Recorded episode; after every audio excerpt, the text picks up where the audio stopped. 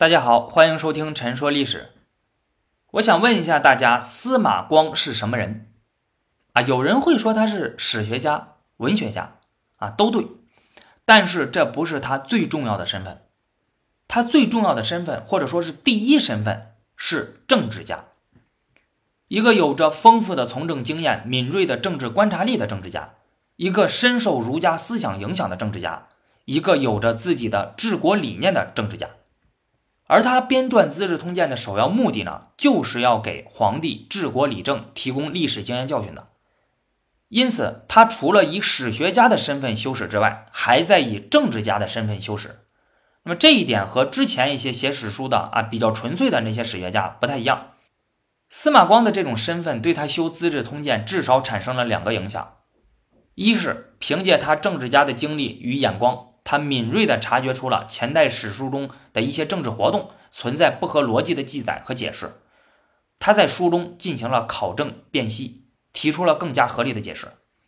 二是他在《资治通鉴》中叙述一些历史人物活动和历史事件时，通过评论、删减史料等手段，加入了自己的政治理念。尤其是后来在王安石、宋神宗变法期间，他备受排挤，在洛阳一待就是十五年，远离权力中心。他无法在现实中影响朝政走向，于是把改良政治的希望寄托于《资治通鉴》这部史书中，希望能对宋神宗有所影响。我们先来说第一个影响，那这里呢举两个例子，《史记》中记载了一个很有名的商山四号的故事，说是汉高祖刘邦晚年宠爱戚夫人，想废掉太子啊，也就是他与吕后的儿子刘盈，改立他与戚夫人的儿子。赵王刘如意为太子，吕后知道之后非常着急啊，派人去请张良拿主意。张良说：“我知道有四个人，皇上非常敬重他们，一直想招揽他们出山，却未能如愿。如果太子能把这四个人请来，让他们跟随太子上朝，皇上看到后，我相信对太子是有帮助的。”于是吕后就派人把这四个人请来了。这四个人呢，后世称之为商山四号。在一次宴会上，刘邦果然注意到了这四个人，他们都八十多岁了，发须皆白，仪表神态端庄美好。刘邦非常好奇，就问他们是谁。这四个人说出姓名后，刘邦非常的吃惊啊，就说：“我请了你们那么多次，你们都不来，现在却为何自己要来追随我的儿子呢？”这四个人回答说：“陛下一向轻视谩骂读书人啊，我等不愿受辱，所以惶恐的躲避。”我们听说太子仁厚孝顺、恭敬爱事，天下人无不伸长脖子仰望着，都想为太子拼死效力，所以我们就来追随太子了。刘邦就说：“啊，那就有劳诸位啊，今后好好辅佐太子了。”然后刘邦和戚夫人说：“我本来想更换太子，但是有他们四人辅佐，看来太子羽翼已成，难以撼动他了。”于是就打消了更换太子的念头。司马光看到这个记载后，觉得不可信、不合理。他认为刘邦为人刚强勇猛、杀伐果断，不可能会因为这四个人就放弃更换太子的打算的。啊，这大家想想也是啊，刘邦什么人啊，对吧？那就是个没啥太多文化的流氓啊，对吧？一向他就不重视读书人，那怎么可能会这么在乎这四个隐居山林的文化人的想法呢？因此，司马光在《资治通鉴》中没有采用这段记载。那司马光是如何解释刘邦放弃了更换太子的打算的呢？他在书中特意强调了大臣们的反对意见，啊，一个是御史大夫周昌，一个是太子太傅叔孙通，并且做出了自己的评论，意在说明刘邦之所以放弃更换太子，是因为他看到很多大臣都反对他这样做，即使强行更换了，大臣们也不会拥护刘如意，日后新太子即位。外部的大臣不拥护，内部的吕氏家族不满意，一旦双方联合起来与新皇帝爆发冲突，那国家就会陷入危机。刘邦正是看到了这一层潜在的危险啊，所以他放弃了。司马光的这种解释，那显然是更加符合现实政治的运行规则的，也更加合理。第二个例子是，在五代后汉时期，天雄军节度使郭威起兵攻入京师。此时汉景帝出逃被杀，郭威兵权在握，也有百官的拥护。这么好的机会，但是郭威自己却不马上称帝，而是想立后汉的宗室子孙为新皇帝，这是为什么呢？北宋初期的一本杂史《五代史缺文》记载，郭威率军进入京师后，看到太师冯道带领百官拜见他，郭威也向冯道行了礼。啊，他以为冯道呢一定会拥戴他为新皇帝，结果冯道像平时一样接受了拜礼，慢条斯理的说：“世中这一路不容易啊。”郭威看到冯道并不拥护他，很失望，于是想改朝换代、登基为帝的想法呢。便暂时压了下去。后来的官方正史《新五代史》也有类似的记载。可是司马光对这种说法是不以为然的。他认为郭威当时之所以不马上称帝，而是要推荐后汉的宗室子孙为新皇帝，是因为当时后汉的三个宗室——河东的刘崇、徐州的刘信、徐州的刘赟，驻扎在外地。一旦他称帝取代后汉，这三个人会起兵攻打他啊！那到时候朝廷内外一定有人响应。这三个人里，刘信才能平庸，头脑愚蠢啊，不足为惧。刘赟是刘崇的儿子，因此如果假意拥立刘赟为皇帝的话，让刘信、刘赟暂时放松警惕，等刘赟离开徐州前往京师的时候，把这两个人一并除掉，这样自己再称帝。此时敢和自己叫板的，就只有位于河东的刘崇了。后来的事情呢，基本上就是这么发展的啊，在刘赟赶赴京师的途中。郭威以抵御契丹入侵为由，率军北上，途经澶州时，士兵发动兵变，黄袍加身。大家对这个剧本是不是感到很熟悉？后来宋太祖赵匡胤呢，按照这个剧本又演了一遍，他取代的呢就是郭威正准备要建立的这个新政权。然后郭威返回京师，迫使太后封自己为监国。郭威先是以太后的名义废除了刘赟。后又把他软禁起来。郭威手下的人又派军进入了刘信的驻地徐州，啊，刘信惶恐自杀了。不久之后，郭威登基称帝，建立了后周，而刘崇随即也在太原称帝，建立了北汉。这样的例子你在《资治通鉴》中还能找到不少。啊，司马光修《资治通鉴》可不是只把前人的史书拿过来啊，删删改改，东拼西凑，复制粘贴，对吧？Ctrl C Ctrl V 就行了。如果只是这样的话，那《资治通鉴》的史学价值不会有现在这么高，也不会得到那么多人那么高的评价。司马光对于写进《资治通鉴》的史料是要经过审查的，这种审查不只是要看史书中记载的历史事件的真实性，还要看之前的史书对于历史事件的解释是不是正确的、合理的。如果司马光觉得史实有误啊，或者解释不合理，他就会进行考证、辨析，提出自己的看法。司马光把自己的考证看法都写入了《资治通鉴考异》这本书里，当时与《资治通鉴》一起进献给了宋神宗。在修史过程中，对于同一事件，不同的史书有哪些不同的说法？他最终选取了哪种？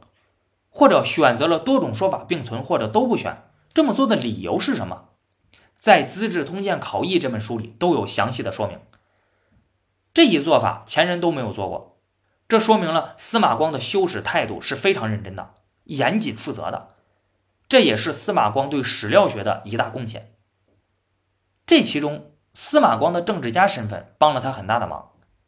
丰富的从政经验所锻炼出的政治眼光、政治敏感啊，让司马光能看出不少前代史料中的关于政治事件的解释中存在的不合理之处，并且还提出了自己的解释。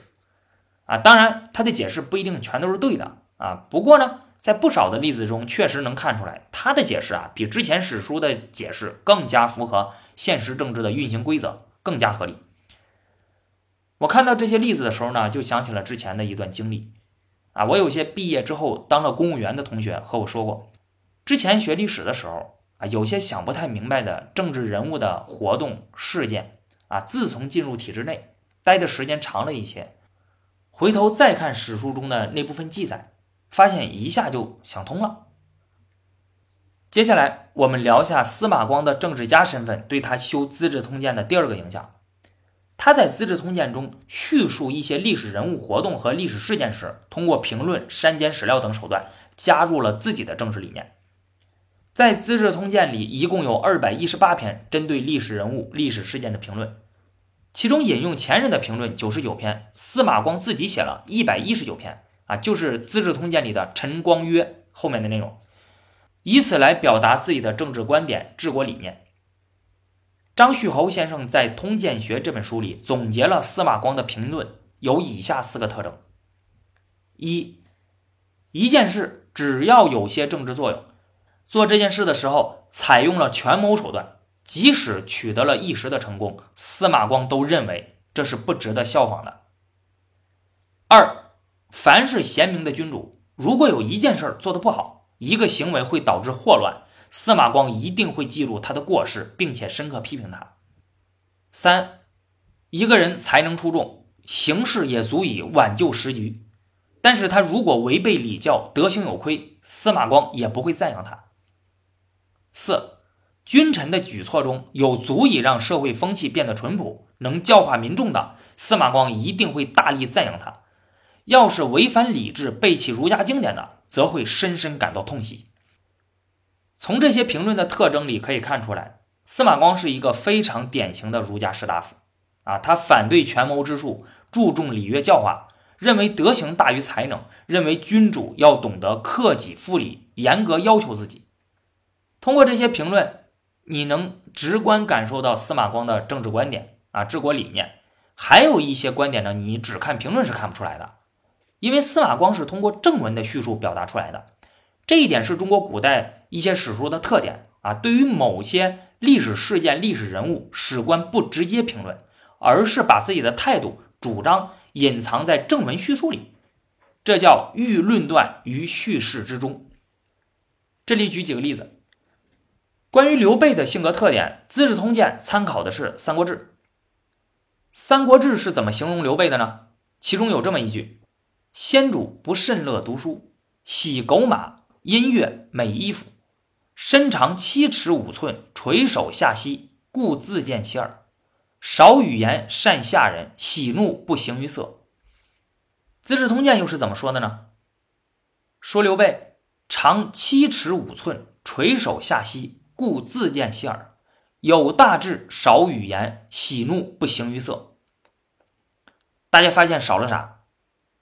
啊，司马光他把《三国志》中“先主不甚乐读书，喜狗马、音乐、美衣服”这句话给删除了。为什么呢？司马光写《资治通鉴》，那是要给皇帝治国理政提供经验教训的。而司马光认为，君主是建立良好政治秩序的核心和关键，因此需要克己复礼。要是连一个不喜欢读书、喜欢声色犬马的人都能成就大业，那他还怎么劝说皇帝要恪守道德、严格要求自己呢？所以他就把这句话给删了。还有，司马光特别注重礼乐教化。那在《资治通鉴》正文中，他怎么处理呢？有学者通过对比《资治通鉴》和《后汉书·三国志》中的相关记载，发现司马光在总结东汉、曹魏的政教成败时，特意强调了儒学教化的重要性，而抹去了刑罚律令的作用。为此，还删掉了史书中涉及的一些刑罚律令的内容，目的就是想让皇帝认为礼乐教化才是关乎国家兴衰、政治成败的关键。同样的，还有董仲舒的例子。汉武帝问董仲舒治国之道，董仲舒上《天人三策》作为回答。《天人三策》在《汉书》中是有全文的，但是在《资治通鉴》里就删减了许多。那删减了哪些内容呢？删减了汉武帝的提问，董仲舒的回答里涉及到天人关系、天人感应啊，对天道的敬畏、对天降灾异的焦虑等内容，基本上只留下了涉及仁义礼乐教化的内容。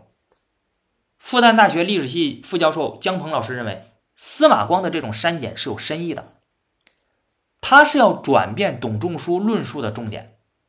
之前的重点是天人关系啊，礼乐教化只是通过天人关系派生出来的。可是现在重点变了，变成了礼乐教化，而教化呢是道德养成的最重要的路径之一。之所以如此，也是因为司马光一向重视礼乐教化，而且不迷信。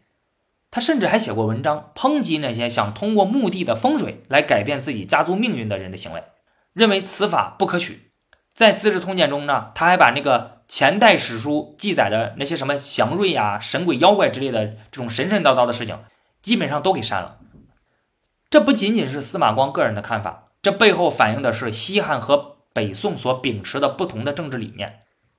西汉由于去古未远，科学不发达，汉儒主张天人感应、君权神授啊。但当时有个日食、地震啊，都吓得半死啊，认为是啊皇帝哪里没做好，对吧？导致上天通过灾异来示警。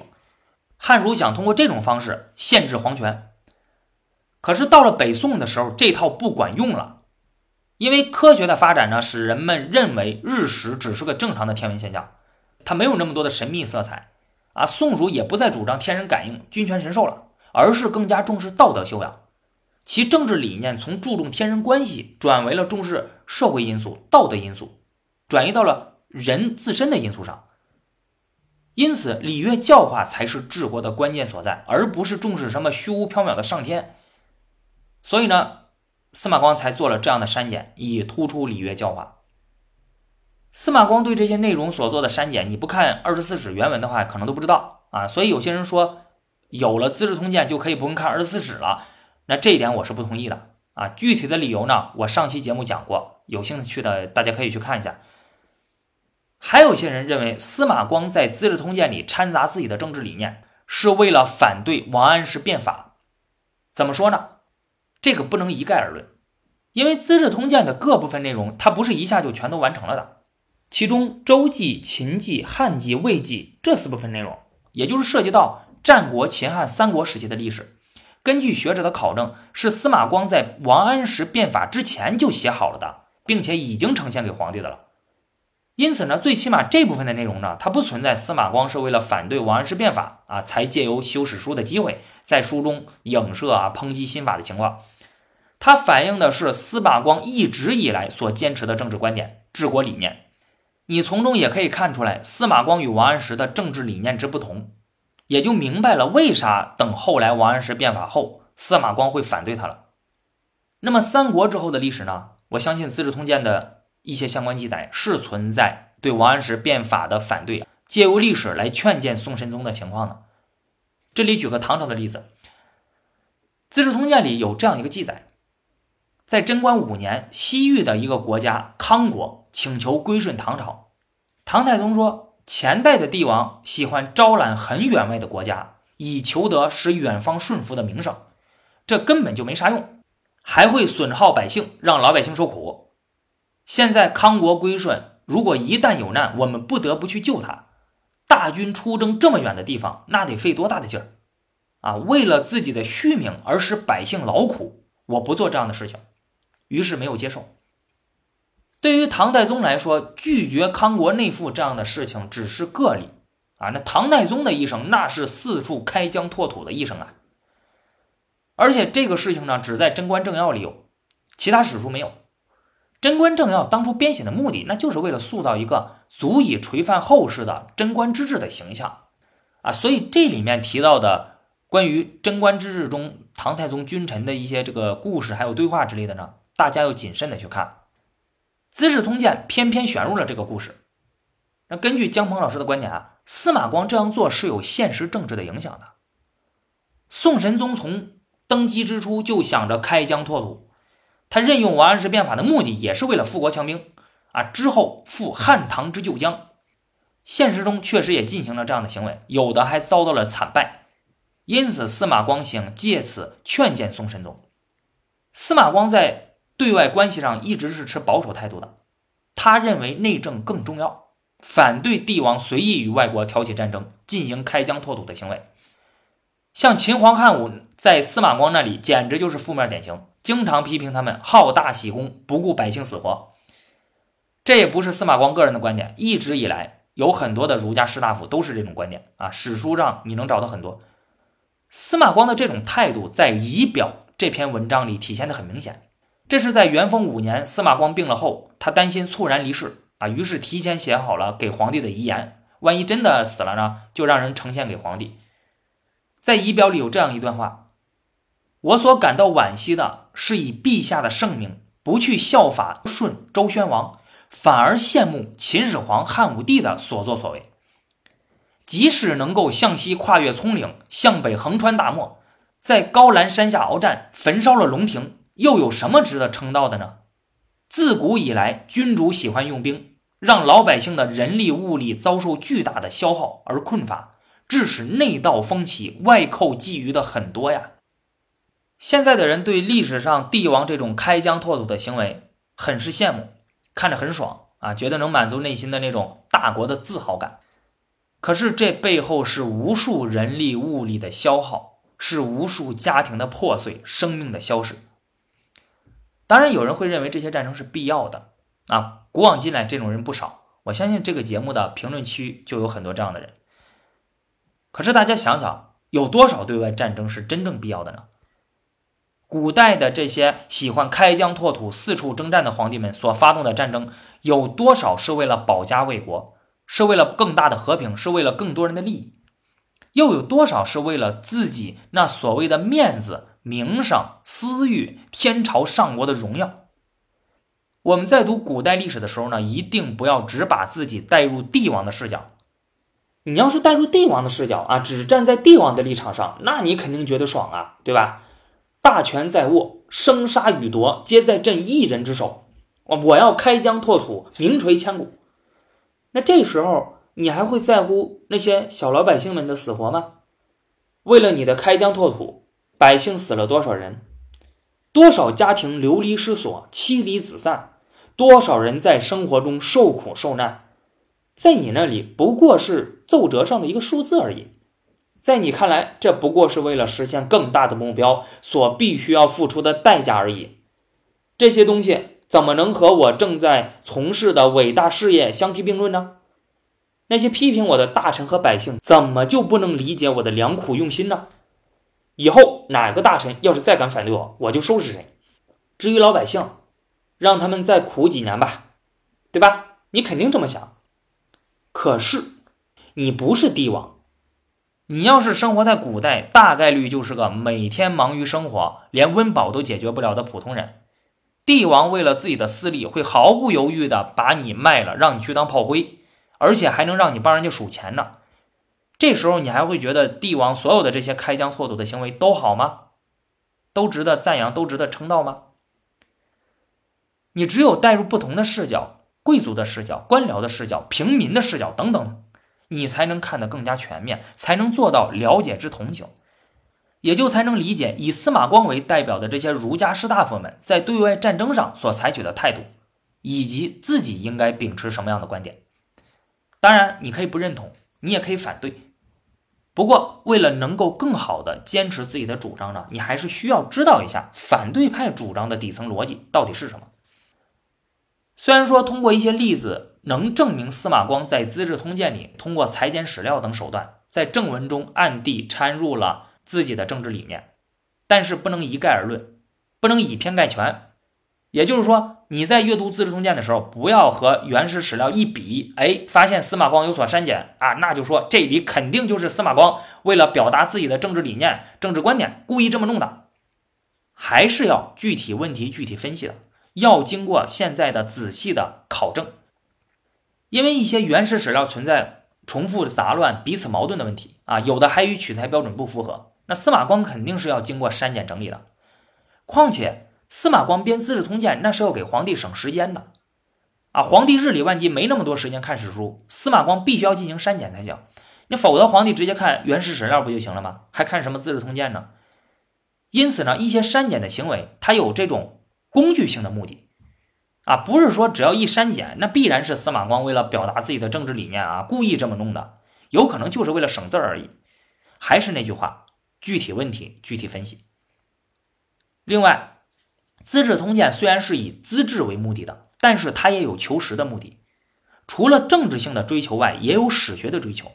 这点从《资治通鉴考异》这本书中就能看出来。司马光和他的助手是花了大力气对史实观点进行考证辨析的。如果只是完全以资治为目的的话，那司马光完全没必要这么做。